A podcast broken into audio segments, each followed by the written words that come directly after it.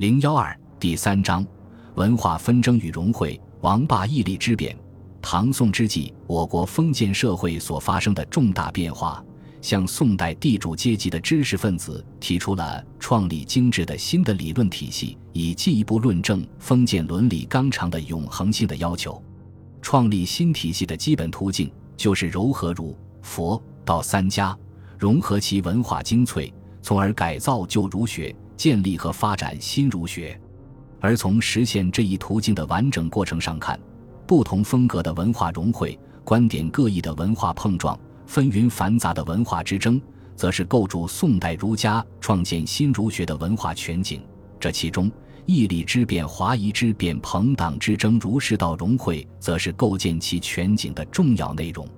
义利问题是中国传统文化中的一个重要问题，是儒家伦理思想的一个重要内容，是中国文化思想界长期争论的焦点之一。从历史的角度来说，孔子是最早提出义利及其关系的。他说：“君子喻于义，小人喻于利。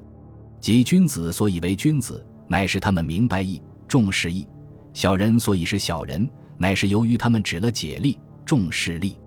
义和利是区分君子和小人的重要标志，义和利是相互排斥的。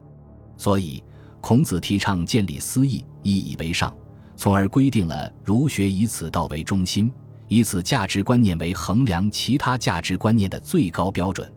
从此，贵义建立的思想一直为先秦到汉唐的儒者所推崇。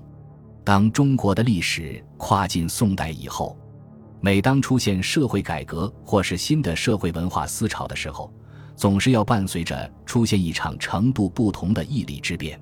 北宋从建国到仁宗庆历年间。经过了八十年的时间，宋初各项措施的负面造成的恶果，以及各阶级、各阶层所积聚起来的种种矛盾，促使社会危机加深。而这种社会矛盾激化的集中体现，则是北宋王朝积弱积贫局面的形成和加剧。在内忧外患的社会形势下，以范仲淹为代表的地主阶级推行社会改革，史称庆历新政。李构是这一改革的热情拥护者，他的义理观是这一社会改革的理论表现和现实反映。李构针对当时的社会弊端，尖锐地批评了当时在社会上颇具流行的建立思想，积极主张经济改革，如以平土方法解决土地兼并问题，以薄税敛、平徭役、防止官僚厚敛等方法减轻农民的负担等，并大胆提出。于且观儒者之论，先不贵义而见利，其言非道德教化，则不出诸口矣。然弘范八正，一曰十，二曰惑。孔子曰：“足食，足兵，民信之矣。是则治国之时，必本于财用。盖成郭公事，非财不完；修复车马，非财不具；百官群吏，非财不养；军旅征戍，非财不精；交涉宗庙。”非财不是，兄弟婚媾；非财不亲，诸侯肆意朝觐聘问；非财不接，鳏寡孤独，凶荒杂差；非财不恤，礼以事举，正以事成，爱以事立，威以事行。舍事而克为智者，谓之有也。是故贤圣之君，经济之事，必先负其国焉。他从政治、法律、军事、外交。道德、文化、礼教等诸多方面来论证和说明物质财富决定一切理智法则的思想，无疑包含着重物、重利主义的因素。更值得注意的是，李构站在地主阶级改革派的立场上，大胆严厉，提出了复国的主张。他还认为，历史应该讲的，只要符合理即可，不严厉是一种贼人之声、反人之情的俗儒偏见。他说。利可言乎？曰：人非利不生，何为不可言？欲可言乎？曰：欲者人之情，何为不可言？言而不以理，是贪与淫，罪矣。不贪不淫而曰不可言，吾乃贼人之声，反人之情，世俗之不喜如以此。他批评孟子只讲仁义，不讲利欲，认为孟子的主张是一种偏激的观点。他说。孟子谓何必曰利，激也。焉有仁义而不利者乎？其实，孔孟也不是不讲利欲的。他指出，孟子其书数称汤，武将以七十里、百里而王天下，利其小哉？孔子七十，所欲不逾矩，非无欲也。欲则到男女之时，容貌之美，悲感念望，以见一国之风，其顺人也至矣。苏洵也曾做了一篇。利者义之和论的文章，主张义者所以宜天下，而义所以服天下之心，是对圣人强天下之气也。他坚信君子耻言利，义耻言夫图利而已。利在则义存，利亡则义丧。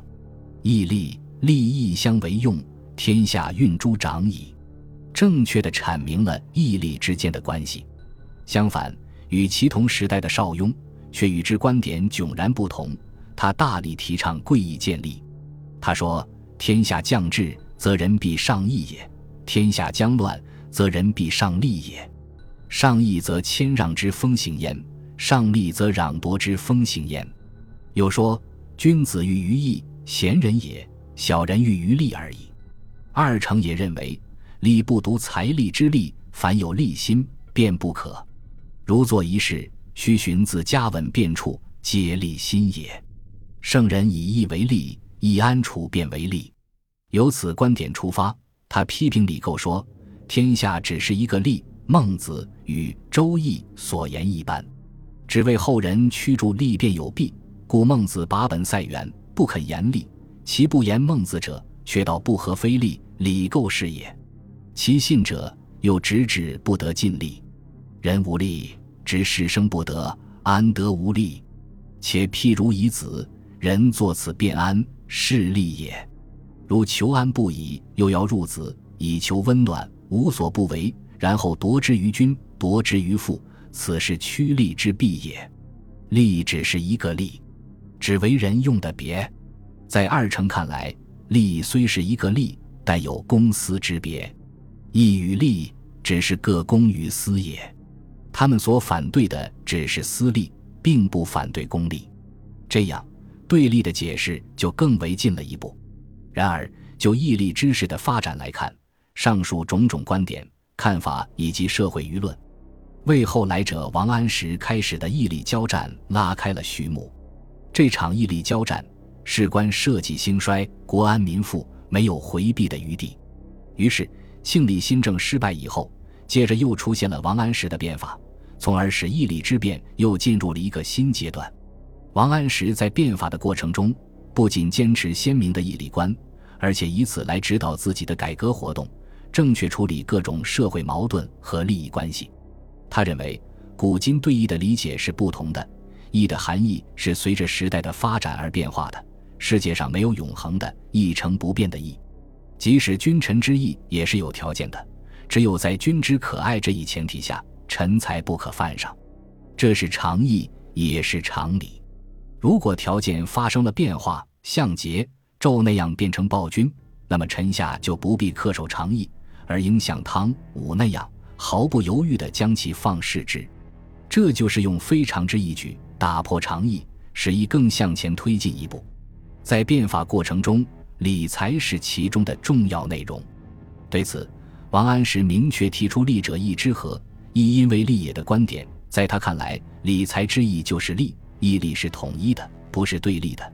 只有使百姓无憾于无实，才能兴礼义廉耻。与此同时，理学家张载也肯定并明辨义理关系，认为只有利于民才算是真正的利。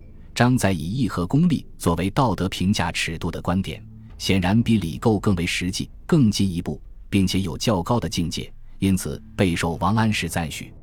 这种以义利并重作为评价道德标准的思想，在北宋中期产生了积极而广泛的影响。就连当时最重义理的二程，也不得不在坚持义利不相容的同时，承认有合于义理的善利存在，指出夫利合义者善也，其害义者不善也。凡顺理无害处便是利，君子未尝不欲利，不以其亲，不厚其君，便是利。仁义未尝不利，显然，这与传统儒学所宣扬的贵义建立的思想观点相比，是个不小的差别。然而，就义利关系的整体来讲，贵义建立的传统主张依然很强大。如司马光言：“严厉之人，皆攘臂环视，宣于征进，格斗之巧，以变更祖宗之法。大敌所立，不能补其所伤；所得，不能长其所知。徒欲别出心意，以为功名耳。此其为害己甚矣。”如程颢所讲：“凡此天下之理，不以有成而治之所不行也。奢令由此侥幸，是有小成，而兴利之臣日进，上德之风尽衰，犹非朝廷之福。